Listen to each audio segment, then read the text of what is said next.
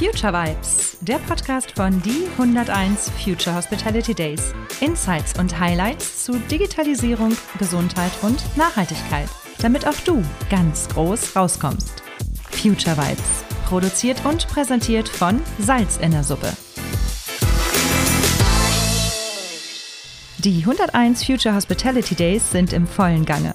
Auf der Hauptbühne, im Future Room sowie in vier weiteren Räumen werden die Megathemen Nachhaltigkeit, Digitalisierung, Gesundheit und New Work quer, gerade und mit dem Brückenschlag in die Zukunft diskutiert. Im Digital Boardroom hat Open Smile das Sagen. Den Jobroom leiten die Fairjob Hotels. Infrasert und Greensign sind die Gastgeber des Green Rooms und im Health Room erwartet das Sentinel House Institut die über 350 Teilnehmer des Kongresses. Zwischendurch picke ich, Lisa von Salz in der Suppe, meine Gesprächspartner direkt von der Bühne runter und lade sie in das kuschelige Kaminzimmer ein, um euch, die ihr nicht live dabei sein könnt, auch wissen zu lassen, was wir hier treiben und was die Welt hier im Grand Elysée Hamburg zu den 101 Future Hospitality Days so bewegt. Ich habe hier im gemütlichen Kaminzimmer zu den Future Hospitality Days. Daniel Zelling von Open Smile, das ist der dritte Anlauf, den wir probieren, um ein Intro hier hinzukriegen. Ähm, Daniel, du führst den Raum Digital Board Room bei Open Smile und du bist der Gründer des Hospitality Industry Clubs. Ähm, Im Digital Board Room werden jetzt die nächsten anderthalb Tage alle möglichen Themen rund um das Megathema Digitalisierung in der Hotellerie besprochen. Was ist da jetzt genau deine Rolle? Also zunächst möchte ich sagen, dass äh, ich für den vierten Anlauf komplett alleine verantwortlich bin, ähm, weil ich dich einfach abgelenkt habe die ganze Zeit und dazwischen gequatscht habe.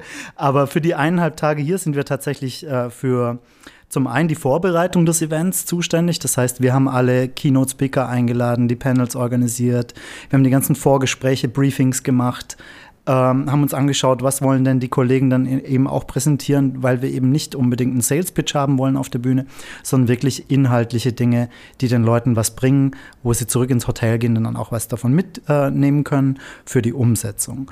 Und äh, durch die eineinhalb Tage führen wir gemeinschaftlich mit der Anna Heuer von der HSMA Deutschland, gemeinschaftlich mit dem Lars von der Wettern von Singular Places, der Alexander Schuster und ich, moderieren die Panels weg, moderieren die Kollegen an und versuchen einfach wirklich auch Fragen fast schon investigativ zu stellen um dann eben aus den Tech-Anbietern, aus den Hoteliers, äh, Hoteliers äh, auf der Bühne die entsprechenden Informationen auch herauszufiltern, weil die das natürlich meistens auch nicht möchten.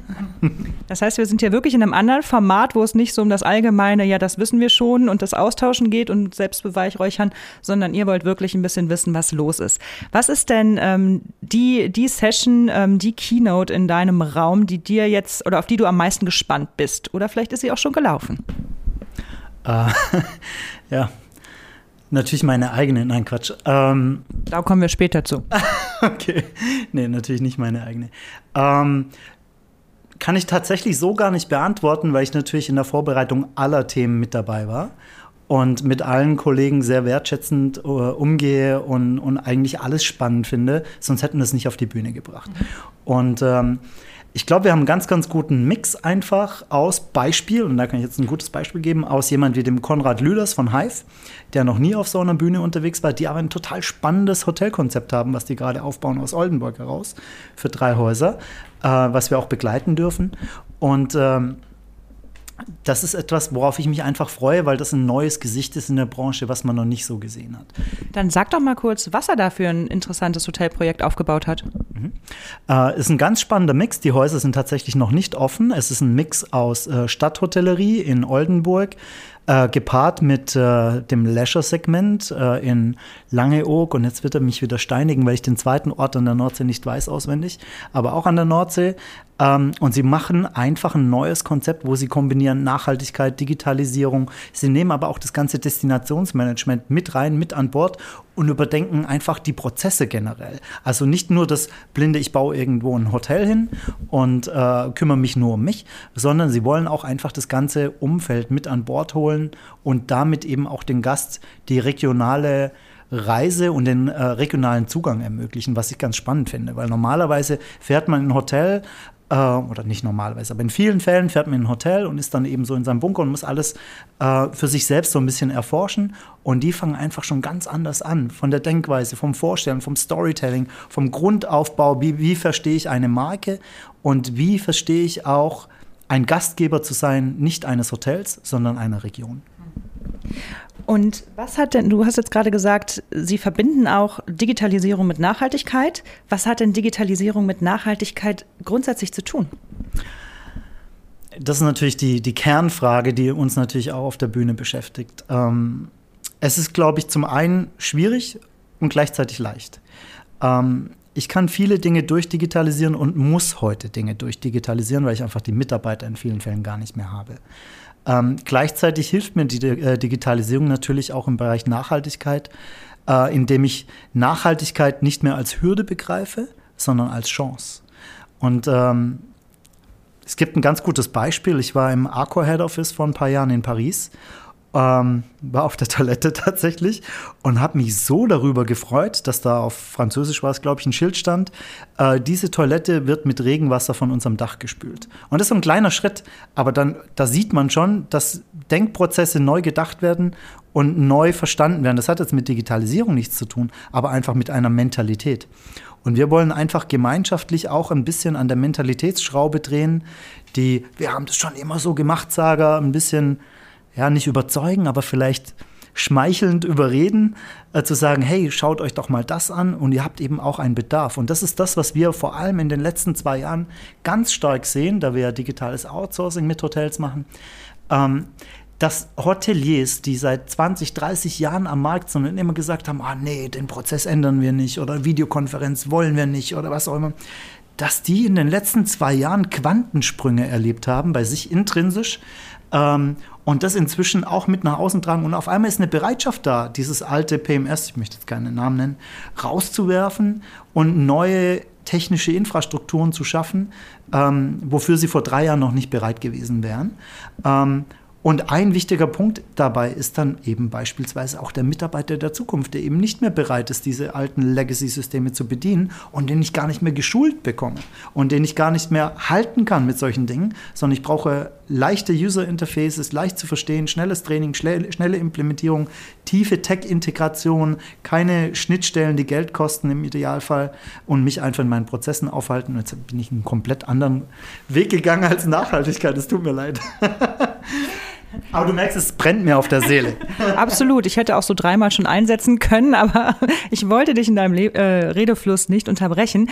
Dann stelle ich die Frage nochmal. Was hat die, digitale, äh, die Digitalisierung mit der Nachhaltigkeit zu tun? Oder wie könnt ihr da helfen?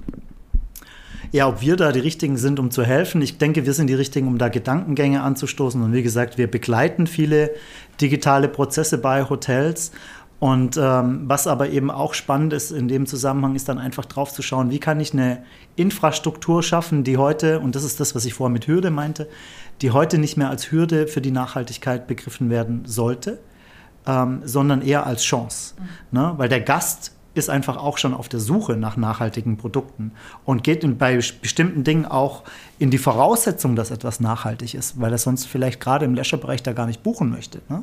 Und wenn ich das als Chance begreife und dann das zu meinem Vorteil nutze, auch in der Digitalisierung, wir betreuen beispielsweise die Mountain Hotels, äh, die in Kaprun jetzt mit dem ersten Haus äh, gestartet haben, bei Zell am See in Österreich, äh, jetzt zwei weitere Häuser bauen und die heute Prozesse schon ganz anders denken. Das heißt, die haben ein Hotel, ein bestehendes Hotel übernommen und umgebaut und sagen dann im, im Feedback auch zu uns, aber auch den Gästen gegenüber, naja, wie nachhaltig können wir sein, wenn wir einen Bestand übernehmen, der nicht basierend auf dem Nachhaltigkeitsprinzip gebaut wurde, den wir nur sagen wir an der Oberfläche, und das sind Ihre Worte, nicht meine, ich darf das glaube ich sagen, äh, an der Oberfläche optimiert haben.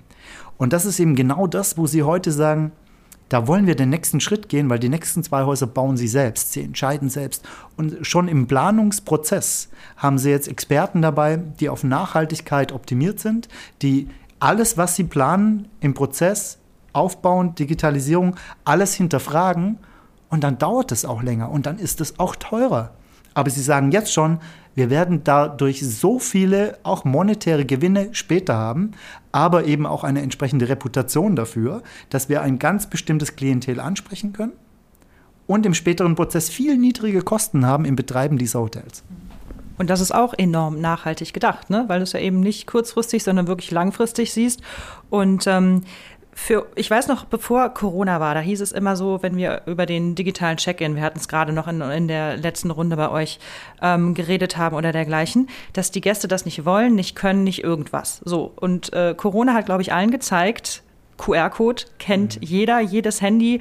Wenn du nur ein Foto damit machst, zeigt dir Gott sei Dank jetzt die Webseite direkt an, ohne dass du eine QR-Code-App extra auf dein Handy noch installieren musstest. Das heißt, in den letzten zwei ähm, Jahren ist durch Corona diese ganze Digitalisierung auch brandbeschleunigt worden, was ja sehr gut ist in dem Sinne. Ähm, und wir müssen unsere Gäste, glaube ich, nicht mehr so stark dazu erziehen. Trotzdem kriege ich immer wieder, wenn wir sagen, hier digitaler Check-in und dergleichen, äh, so diese großen Fragezeichen von der älteren Generation, zumindest hört man das so. Könnt ihr das bestätigen oder sind die Zeiten vorbei und es hat sich gedreht? Kriegt ihr die Fragezeichen von den Gästen oder von den Hoteliers? Von beider Seiten. Also meine, meine Mutter, sage ich jetzt mal, ja, knapp 80, äh, für die ist es eine Sensation, jetzt auf dem Tablet zu bestellen. Und erst hat sie sich, hat sie gesagt, das mache ich nie und nimmer, das geht überhaupt nicht. Und heute hat sie eine Riesenfreude dran. Mhm. Ne? Aber es war de facto ein Gewöhnungsprozess und wir haben auch ja gerade gehört, wenn du das erste Mal da verstehst als älterer Mensch und es nicht sofort funktioniert, dann bist du erstmal aufgeschlossen. Das heißt, du brauchst wahrscheinlich erstmal in Übergangszeit eine Person oder so, die mhm. erstmal hilft, wie es geht, bis es dann auch verstanden ist. Aber QR-Code hat jetzt jeder verstanden. Und die Luca-App, die wurde am Anfang der der, ähm, der Pandemie noch verschrien nach dem Motto, wir brauchen nicht noch eine. Im Endeffekt war das unser, unsere Rettung, würde ich jetzt mal sagen, für einige ähm, Restaurants, damit man eben schneller äh, klar ist, dass man da jetzt entsprechend äh, auch Platz nehmen kann, etc. Ähm, ja, und jetzt nochmal die Frage, findest du, dass, sich, dass man jetzt die Gäste noch erziehen, also Gäste erziehen muss? Oder hat sich das alles schon erledigt und wir reden jetzt über, über alte Eier, die, die gar nicht mehr da sind? Mhm. Also ich glaube, erziehen ist in dem Kontext immer der falsche Ansatz. Ähm, und ich denke, da sind wir, sind wir uns einig. Ähm, sondern eher sich anzuschauen, und da gibt es keine Schwarz- und Weiß-Antwort, sich anzuschauen, wer ist denn die Persona meines Gastes? Mhm. Und wenn der Persona meines Gastes dem Klientel potenziell entspricht, dann kann ich diese Prozesse anschieben. Wenn ich der Überzeugung bin, dass meine Gäste dem überhaupt nicht entsprechen und darauf überhaupt keine Lust haben, dann sollte ich das auch vielleicht nicht tun. Oder muss dann eben, wie das vier Jahreszeiten hier in Hamburg, die auch darüber, ich letzten Post Podcast gehört, auch äh, diese Prozesse anschieben, die sagen, ja, wir haben diesen Gast, der reinkommt und mit Herr Müller begrüßt werden möchte und ihr Cappuccino ist bereit oder was auch immer. Und dann unterschreibt er vielleicht auch nochmal zum 17, 17. Mal sein Check-in-Dokument. Ähm, aber gleichzeitig müssen auch diese Häuser sich innovativ öffnen. Und dazu sind die eben bereit und sagen, naja, aber wir müssen es auch für die neue Generation öffnen, weil die brauchen wir in fünf, sechs, sieben, acht Jahren, wenn die anderen vielleicht auch nicht mehr kommen ne, oder nicht mehr kommen können. Und so ist es einfach aus meiner Perspektive, je nachdem, welche Art von Haus ich betreibe, die Frage, wie möchte ich mich öffnen, wie möchte ich mich vorbereiten für die Zukunft und wo möchte ich meinen Gast an seiner Gastreise abholen? Und da ist es vielleicht gar nicht mehr so entscheidend, was ich als Hotelier möchte, sondern es ist entscheidend, was möchten meine Gäste. Und was siehst du da als Trends? Was sind die Gästeerwartungen, ich sage jetzt mal so in den nächsten fünf Jahren? Ja, also auch da müsste man differenzieren wahrscheinlich zwischen äh, Beispiel Motel One oder Concept Hotels oder was auch immer, wo einfach eine Digitalisierung, glaube ich, relativ klar ist und, und das Klientel auch dazu sehr bereit ist, ähm, was auch nicht so teuer ist im, in der Übernachtung im Vergleich zum Grand Elysée, wo ich einfach mehr Service erwarte. Aber die Erwartungshaltung, die sich verändert, und das sehe ich auch an mir selbst, ich übernachte zum Beispiel im Tortue äh, heute Nacht und, und letzte Nacht, und meine Erwartungshaltung als Gast ist einfach, dass ich dieses Dokument nicht mehr ausfüllen muss an der Rezeption. Das hatte jetzt Gründe und die haben einen Pre-Check-In, der hat einfach nur nicht funktioniert, dafür können die auch nichts, ähm, weil da einfach falsche Daten eingetragen waren.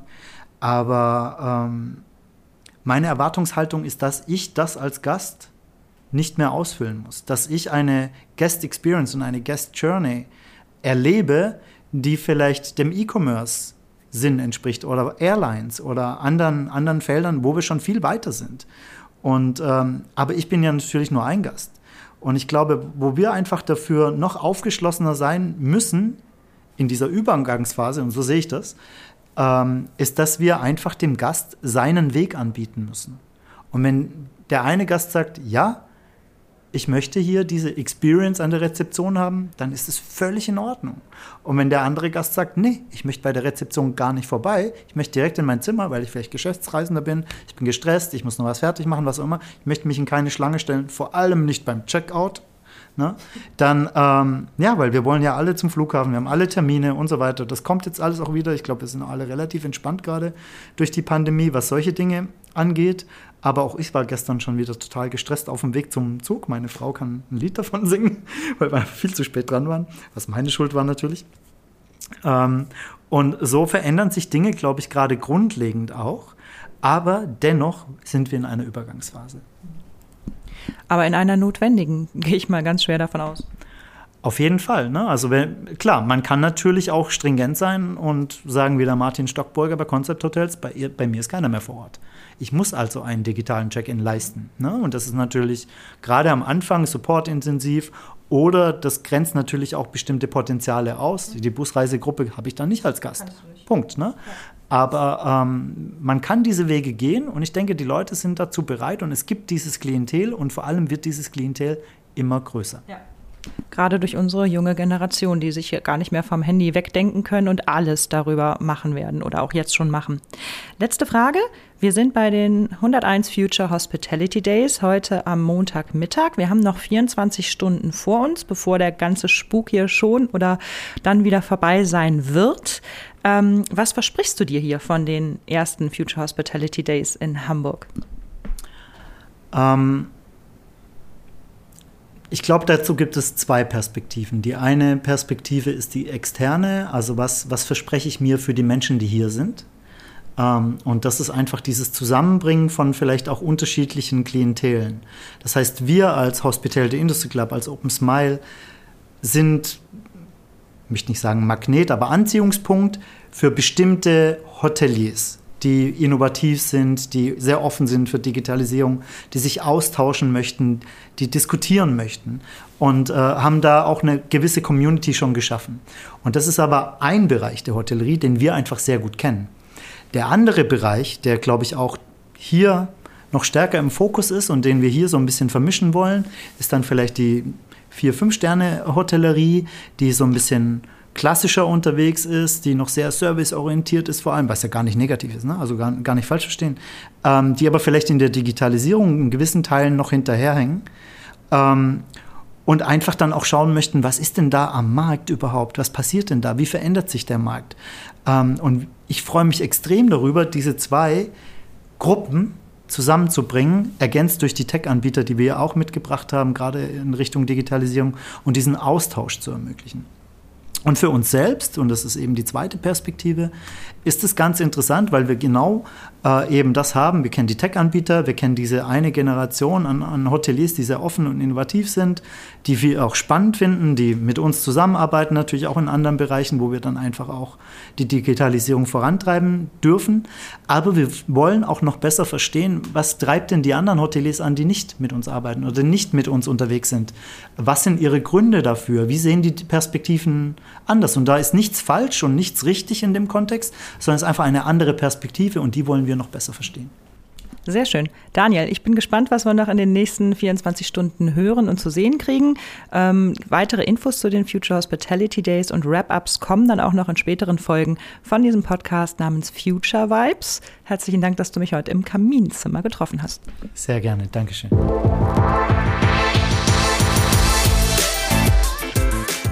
Das war Future Vibes. Folgt uns auf LinkedIn oder Insta für weitere Insights und Highlights. Lasst uns die Hotellerie von morgen heute schon wahr machen. Future Vibes, der Podcast von die 101 Future Hospitality Days, produziert und präsentiert von Salz in der Suppe.